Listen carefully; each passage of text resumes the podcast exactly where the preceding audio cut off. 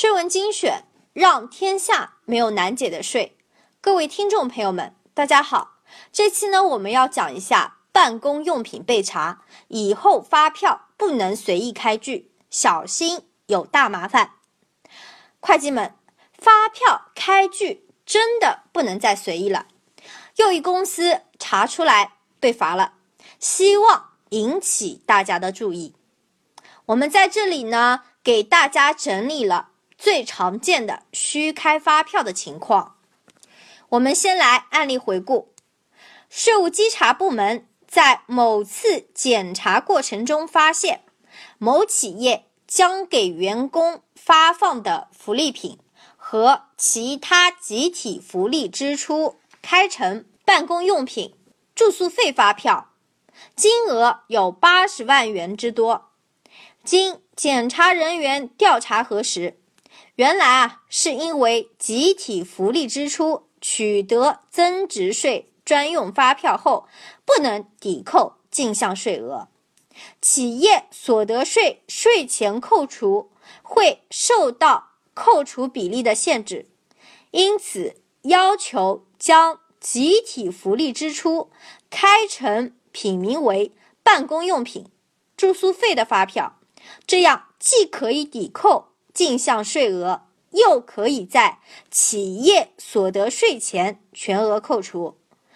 根据检查取证结果，税务机关要求企业补缴少缴的税款，加收滞纳金，并对企业进行了罚款。对这样的处理结果，是否觉得很惊讶呢？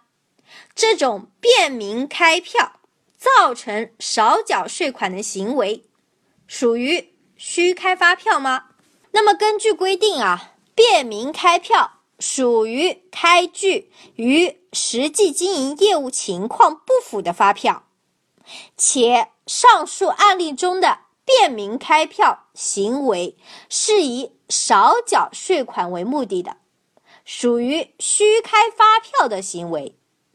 这里呢，依据。《中华人民共和国发票管理办法》第二十条规定，所有单位和从事生产经营活动的个人，在购买商品、接受服务以及从事其他经营活动支付款项，应当向收款方取得发票。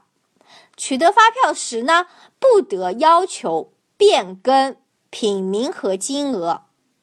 第二十二条规定，开具发票应当按照规定的时限、顺序、栏目全部连次、一次性如实开具，并加盖发票专用章。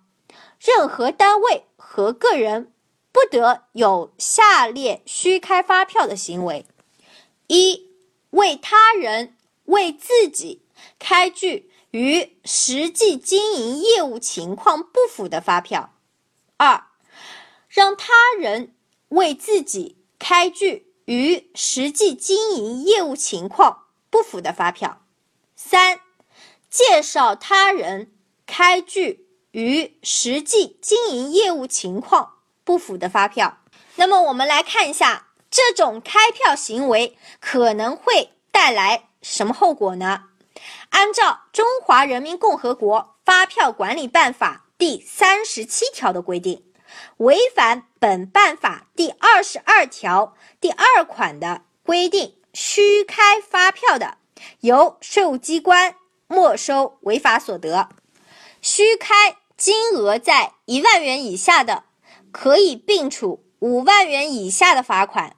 虚开金额超过一万元的，并处五万元以上五十万元以下的罚款；构成犯罪的，依法追究刑事责任。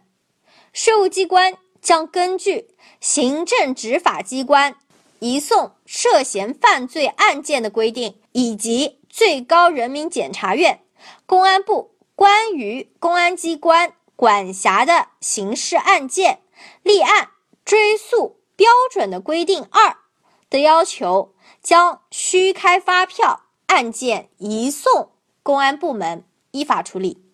所以各位一定要注意了，在日常经营过程中呢，必须按照规定开具或收受发票，发票内容应如实反映业务情况，依法诚信纳税，避免因小失大。